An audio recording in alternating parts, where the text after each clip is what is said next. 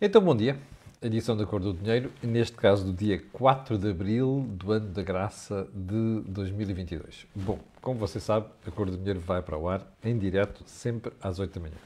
Qual é a surpresa de hoje?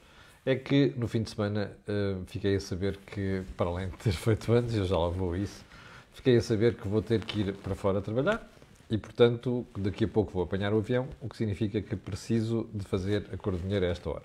E como sabe também, eu recuso-me a fazer o programa em diferido. E, portanto, hum, é à hora que tiver que ser, nomeadamente em dias como este, um bocado mais cedo. Segundo ponto, gostava de agradecer a todas as pessoas que tiraram um bocado do seu tempo no fim de semana para me desejar um feliz aniversário. Como dizia um amigo meu brasileiro, hum, não vale a pena queixarmos de fazer anos, porque no ano seguinte vamos ter saudades dos anos que fizemos no dia anterior. E pronto, aqui fica o meu sincero agradecimento. Antes de irmos também ao programa de hoje, quero fazer dois alertas. O dia D, precisamente por minha culpa, não vai para o ar hoje, portanto, às 21 hum, horas. Um, em princípio, falamos amanhã ou mesmo na quarta-feira, mas eu amanhã de manhã darei notícias disso. Terceiro ponto. Para aqueles da região de Braga, quero alertar que na próxima sexta-feira eu, o Jorge Marrão e o Sérgio Sousa Pinto vamos estar a debater os problemas que as empresas enfrentam nesta conjuntura. Não só de guerra, mas de subida da inflação. Vai ser na Associação Empresarial do Minho e eu ainda vou colocar aqui um teaser nos próximos dias, mas queria pedir às pessoas para se inscreverem, vai valer a pena, eh, porque nós temos sempre o problema e o hábito de reagir e aqui o fundamental em momentos destes não é reagir, é prevenir. E, portanto, temos que começar a pensar agora como é que as empresas vão dar a volta, como é que se vão preparar para enfrentar os desafios. E são desafios muito grandes que vêm aí. Um, para o final, fica aqui o disclosure.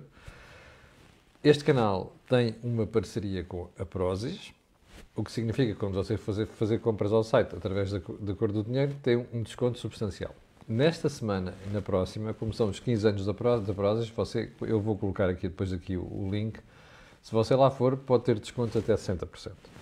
Bom, agora feito todos estes alertas, vamos lá ao programa de hoje. E vamos começar por onde? Como naturalmente pelo período de ordem do dia, uh, para dizer, para pegar na questão da Rússia. Todos nós vimos ontem nas televisões imagens verdadeiramente atrozes daquilo que se passou em algumas cidades, nomeadamente na cidade de Bucha, na Ucrânia. Esta imagem que eu aqui tenho é uma delas, não é? Repare, um cadáver na rua um, e uma pessoa de mãos nos bolsos a circular por ali. Isto fez-me uma impressão desgraçada. Eu sei que se, que se, viram no fim de semana, nomeadamente através do excelente trabalho que o Pedro Mourinho, da CNN Portugal, está a fazer na Ucrânia, vimos imagens chocantes, mas esta imagem para mim é sintomática. E porquê? Porque está ali uma pessoa morta e a habituação que quem vive ali tem com a morte chega ao ponto de haver uma pessoa a passar por ali fora de mãos nos bolsos. Ora, isto diz-nos muito sobre a barbárie, diz-nos muito sobre o horror da guerra e o horror dos homens quando têm a cabeça hum, virada do avesso. Pensávamos que, eu já tínhamos visto imagens destas e outras mais graves durante a Segunda Guerra Mundial, já tínhamos visto coisas parecidas durante a guerra nos, nos Balcãs. Um, no fim de semana houve quem tivesse lembrado o massacre de Srebrenica, uh, na Sérvia, e ficamos horrorizados. Houve espectadores que perguntaram no fim de semana, então, mas estes senhores não podem ser levados um, a, a, tribunais especiais por serem crimes de guerra? O problema dos crimes de guerra é que é preciso que os países que subscrevam aquela, aquela legislação referente aos crimes de guerra. Ora, a Rússia furtou-se a isso. Portanto, dificilmente se conseguirá levar a Rússia a tribunal internacional desta maneira. Uma coisa é certa quando tudo isto terminar e quando um dia pudermos levar estas pessoas a tribunal ou outra coisa qualquer, isto não pode ser esquecido. É uma verdadeira barbárie. Nem os cães fazem isto a outros cães. Ponto seguinte. A União, já agora, a propósito deste tema, a União Europeia, os seus responsáveis, depois de conhecerem estas imagens, vieram dizer no fim de semana que vão, estão a estudar a possibilidade de agravarem das sanções à Rússia. A pergunta que tenho para fazer é apenas esta: isto é mesmo para levar a sério? Ou é só umas bocas? Depois aparece um Orbán que se dá muito bem, apesar de ser de direita, dá-se muito bem com o senhor eh, Putin, ou aparecem outros malucos quaisquer com medo das sanções e decidem voltar atrás. Neste aspecto, temos que dar os parabéns aos alemães, porque apesar da dificuldade que têm com o gás, estão a ser muito sérios em matéria de sanções. Vamos ver se a União Europeia tem coragem de levar isto mais à frente. Ponto seguinte. O lamentável papel da China no conflito eh, entre a Ucrânia e a Rússia. A China tem um interesse desgraçado em que um, as coisas corram mal à Rússia, mas e ainda por mais que a Rússia se desgaste naquela guerra, porque a Rússia é concorrente da China. A China eventualmente estará a preparar um dia a tomada de Taiwan com base naquilo que foi feito uh, pela Rússia na Ucrânia. Seja o que for, é absolutamente deplorável na sexta-feira a União Europeia reunir-se com a China para tentar dissuadir a China de se pôr do lado da Rússia. Não conseguiu. Não conseguiu porque a Rússia pensa a médio prazo. Aliás, a China pensa a médio prazo. E médio prazo para a China é deixa-me desgastar aqueles tipos para um, eu poder reinar como império que é, como gosta de ser a China, reinar sem problemas. Uma coisa é certa, a violação de direitos humanos e o que está a acontecer aqui só pode levar-nos a usar um adjetivo para com a China: deplorável. Ponto seguinte. Um, eu ia aqui falar da Zara ou do grupo Inditex, mas vou guardar isto para outro dia. É um belíssimo desafio que a filha do senhor Amâncio Ortega tem à frente da Zara, sobretudo depois de ter afastado daquele que foi a pessoa que fez crescer Inditex mais nos últimos anos. Mas havemos de voltar a isto a devido tempo. Ponto seguinte. O mau exemplo dos combustíveis em Espanha. O, o, governo decidiu uma baixa de 20 cêntimos dos combustíveis em Espanha e esqueceu-se da forma, foi correr fazer aquilo, esqueceu-se da forma como as gasolineiras poderiam implementar aquela brincadeira. Na, na quinta-feira e na sexta foi o caos em Espanha. O caos. Bom, uma coisa é certa. Uh, Porquê é que eu estou a trazer este tema à conversa? Porque é para ver se nós não importamos os desastres espanhóis. Porque nós estamos aqui a falar de um plano para, mexer na energia, não sei das quantas, e eu espero que isto seja pelo menos bem pensado antes de ser implementado, que é para não acontecer o desastre que está a acontecer em Espanha. Ponto seguinte. Um, sabe quanto é que encareceu o custo de produção de um carro nos últimos 12 meses só por causa da subida do aço? Só o aço. 300 euros. Ouviu bem? 300 euros. Isto é o preço. Agora soma este acréscimo, o acréscimo de outras matérias-primas que são utilizadas no fabrico de carros e você vai perceber nos próximos meses porque é que o preço dos automóveis vai subir ainda mais. E já agora, em último lugar, não sei se já viu a manchete do Jornal de Notícias de hoje, eu vou-lhe mostrar. Aqui está. Doentes recusam sair das urgências, dos hospitais, naturalmente, mesmo com consulta marcada nos centros de saúde. Ora, o que é que isto quer dizer?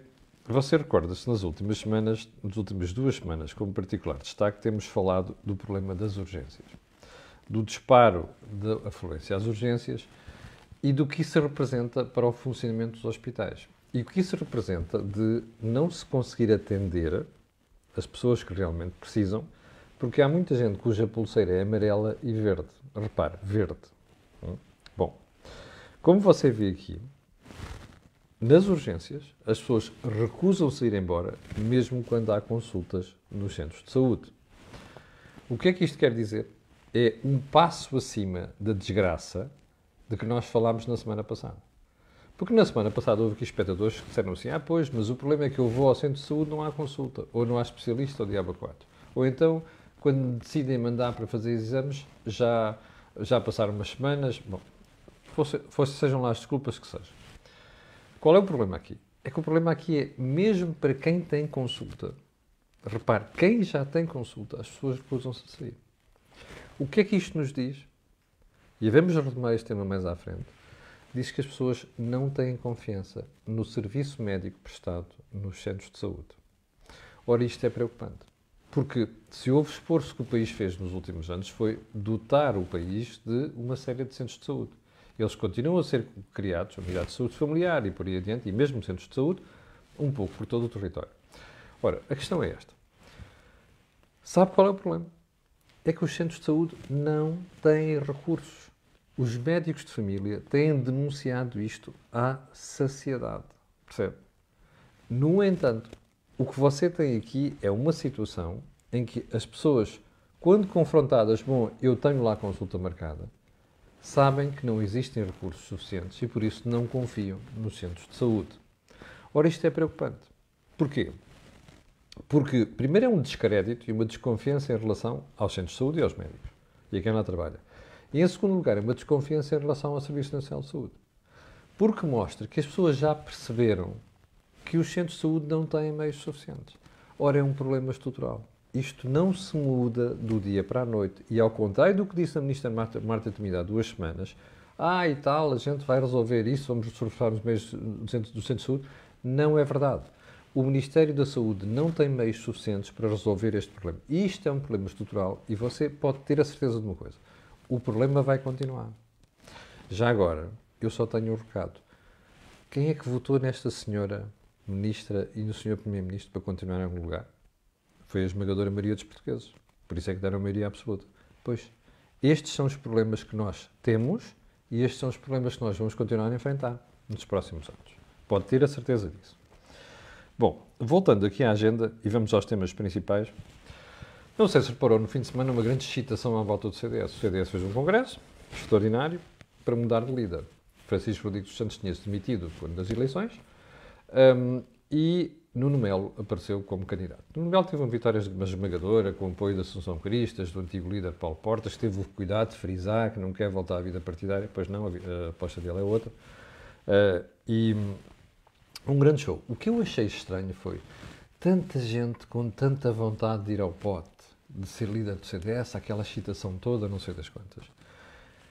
Eu olho para aquilo e fico a pensar, mas porquê que, é, porquê que esta corrida ao partido? Mas é para anunciar uma morte, uma pré-morte, uma morte já foi anunciada. Eu continuo a dizer que o CDS entrou numa espiral da qual não vai recuperar. Eu estou convencido disso. Se me enganar, pedirei desculpa. E já agora, a for, a, a, as mensagens que se ali se passaram, ah, o CDS está pronto para eleições antecipadas. Mas eleições antecipadas, o CDS acha mesmo que daqui a três eleições antecipadas, se houver, tem tempo para recuperar e para refazer o partido. O problema é que o espaço do CDS foi ocupado por outros partidos, pelo Chega e pela Iniciativa Liberal. E a pergunta, e mesmo até pelo Partido Socialista. Ora, a pergunta é esta: como é que, como é que Nuno Melo e quem vai liderar o PST perdão, o CDS, eu já lá vou ao PST, vai conseguir recuperar aquela base de apoio que o CDS sempre teve, nomeadamente no, no tempo de Paulo Portas. E outro pormenor muito importante, o CDS era um partido à imagem de Paulo Portas. E, portanto, como é que se vai recuperar tudo isto? Não estou bem a ver. Segundo, segundo ponto tem a ver com o PST. O PST, como sabe, um, vai ter o seu congresso também e as suas diretas, não é já. Repare, Está, está-se tudo a passar agora. Este ano vai ser condicionado nos próximos meses. E o PSD, volto a dizer, está a tirar as coisas para julho. No PSD, PSD há dois candidatos já, Luís Montenegro e, João Moreira, e Jorge Moreira da Silva. Um, é bom que se clarifique tudo isto, mas uma coisa é certa. Repare neste pormenor. O orçamento está está a ser discutido agora. Tudo aquilo que se vai passar este ano, e vamos ver isso a seguir, vai ser discutido agora. E o PSD está a remeter isto para julho. Porreiro, pá. Bom, Vamos falar dos assuntos principais de hoje. Isto é uma previsão. Vem aí um show-off do governo em matéria de ajudas à economia e às famílias. O que é que eu quero dizer com isto? Se você tiver olhado já para aquilo que é proposta, sei lá, o programa de governo e mesmo um, o Orçamento de Estado, você dirá: Ah, está bem, mas eu não tenho aqui o Orçamento de Estado. Está bem, mas o governo anunciou que ia recuperar o Orçamento de Estado de 2021, que foi chumbado em outubro. Portanto, não há ali grandes alterações. E você olha para aquilo e diz assim: espera aí, está tudo torto. As previsões já não têm nada a ver com a realidade. Os pressupostos do Orçamento do Estado já não têm nada a ver com a realidade. Então, porquê é que o Governo insistiu nisto? Eu vou-lhe explicar. Teve tempo mais suficiente para o fazer. Porque os técnicos do Partido Socialista, e sabia-se que o Partido Socialista ia ganhar as eleições, tiveram tempo mais suficiente para, preparar aquilo. Porquê é que mantém? Por uma razão muito simples. É que o governo, primeiro, está a ver onde é que param as modas. vai ser uma guerra curta ou não, quais, quais são os. Quanto mais empurrar para a frente em termos de previsão do que pode acontecer, mais facilmente consegue acertar com a realidade. Em segundo lugar, o governo quis separar a apresentação do Orçamento de Estado de uma série de medidas que está a pensar anunciar. Uma delas anunciou no fim de semana, fez até manchete no público, que o governo está a pensar dar ajudas para as pessoas que têm mais dificuldades em enfrentar o problema da habitação, neste momento. Mas dizia eu, o governo está a tirar mais para a frente. Uma coisa que está a pensar fazer é às pinguinhas. Agora vem uma ajuda, agora vem ali no mais não sei quantos, agora vem ali mais um apoio, a estilo, estilo aquilo que se fez durante a pandemia. Se depois aquilo vai ser executado, é outra história. Mas é esta a jogar. Bom, mais está a evitar falar no Orçamento do Estado de alguns problemas que nós andamos aqui a, a tratar há várias semanas, se não mesmo meses. O problema principal a inflação. Aliás, recomendo que você vá ver o vídeo de sexta-feira que eu fiz com o Jorge Marrão sobre como é que a sua vida vai ser impactada pela inflação. Bom, e porquê é que o Governo está a fazer isto? Porque já percebeu que as pessoas vão levar uma ratada monumental no seu rendimento e no seu poder de compra. E, portanto, não tem interesse em andar aqui a agitar as águas. Mesmo os sindicatos e as forças sociais, que já não estão habituados a viver com inflação, neste momento não têm feito muito barulho. E, portanto, o raciocínio do governo é este. Bom, se eles não estão a fazer barulho, porque é que eu vou despertar a lebre? Não faz sentido. Bom, tudo isto tem um limite, que é o dia em que as pessoas começarem a ir ao supermercado e perceberem que os euros que têm já não compram a mesma quantidade de bens e serviços, que é isso que quer dizer inflação. E isto é um pormenor que já está a sentir, pelo cabaz de, de alimentação, por exemplo, mas que se vai sentir mais nos próximos meses. É tudo uma questão de tempo. Bom, mas, se há coisa que o Governo devia estar a fazer neste momento e não está a fazer, tem medo do impacto junto à opinião pública, é alertar as famílias para terem cuidado com a sua despesa, com o endividamento, inclusive endividamento em situações como, por exemplo, compra de habitação, que comprometem as famílias e as pessoas por mais do que duas décadas. Portanto, o Governo está com receio de fazer isto. É uma novidade, não é? Já teve este problema em ocasiões passadas, nomeadamente quando aconteceu a pandemia. Bom, ponto seguinte, e vamos caminhando, já estamos a meio do programa. No fim de semana soubemos que a TAP vai cortar a partir do Porto sete rotas e 705 mil voos. Foi um broá. Toda a gente indignada, Forças Vivas do Porto, empresários, Câmara Municipal do Porto, através do Rui Moreira e por aí dentro. Tudo indignado com isto. Ai, não sei quantos, uma empresa onde se meteu 2.500, 3.500 milhões de euros, um, não serve o Porto, não sei das quantas. Eu até lhe vou dizer quais são as, as rotas que a TAP vai cortar. Olha, algumas cidades importantes. Vão desaparecer voos da TAP a partir do Porto para Amsterdão, Bruxelas, Barcelona, Madrid, London City, Milão e Munique. São muitos aeroportos, são muitas rotas. Mas ao mesmo tempo a TAP vai reforçar a ponta aérea entre Lisboa e Porto, que é para trazer os, os passageiros de Lisboa, para Lisboa e depois uh, para poderem seguir para os seus destinos. Bom, qual é o comentário que isto merece? Em primeiro lugar, pode fazer sentido para uma companhia aérea cortar certas rotas e certos voos. Pode fazer sentido. A questão da TAP é duplamente complicada. Porquê? Porque recebeu dinheiro público. E, portanto, o contribuinte fica a perguntar assim: bem, mas espera aí, então, qual é que é o ponto aqui? Como é que a gente julga isto? A TAP recebeu dinheiro do contribuinte e não faz aquilo. Está a perceber? Este é que é o problema. A TAP até pode vir dizer, a gente vai perder dinheiro ali. Mas o problema é, como entretanto a TAP beneficiou do dinheiro do contribuinte, estas questões vão sempre colocar-se. Moral da história. Se alguém quer evitar estes problemas, é muito simples. É vender a TAP e ser uma empresa privada. Porque se houver dinheiro privado apenas, a decisão é do acionista e ponto final. Não se está aqui a misturar o interesse do contribuinte com o interesse depois de manter a empresa com uma conta de exploração positiva. Percebe? E nessa altura, repare uma coisa: quando a Ryanair corta voos na TAP, ninguém protesta. Não, nem pode protestar, é uma decisão do, do, do operador privado. Ora, na TAP isto não acontece, por isso é que nós temos esta brincadeira e se nós podemos dizer alguma coisa que isto vai gravar nos próximos anos. Bom, um, só mesmo para terminar, um, Fernando Medina, eu já lhe tinha dito aqui na semana passada, já anunciou que está, quer ainda reduzir, quer continuar a reduzir a, a dívida pública, que ela vai acima das suas prioridades.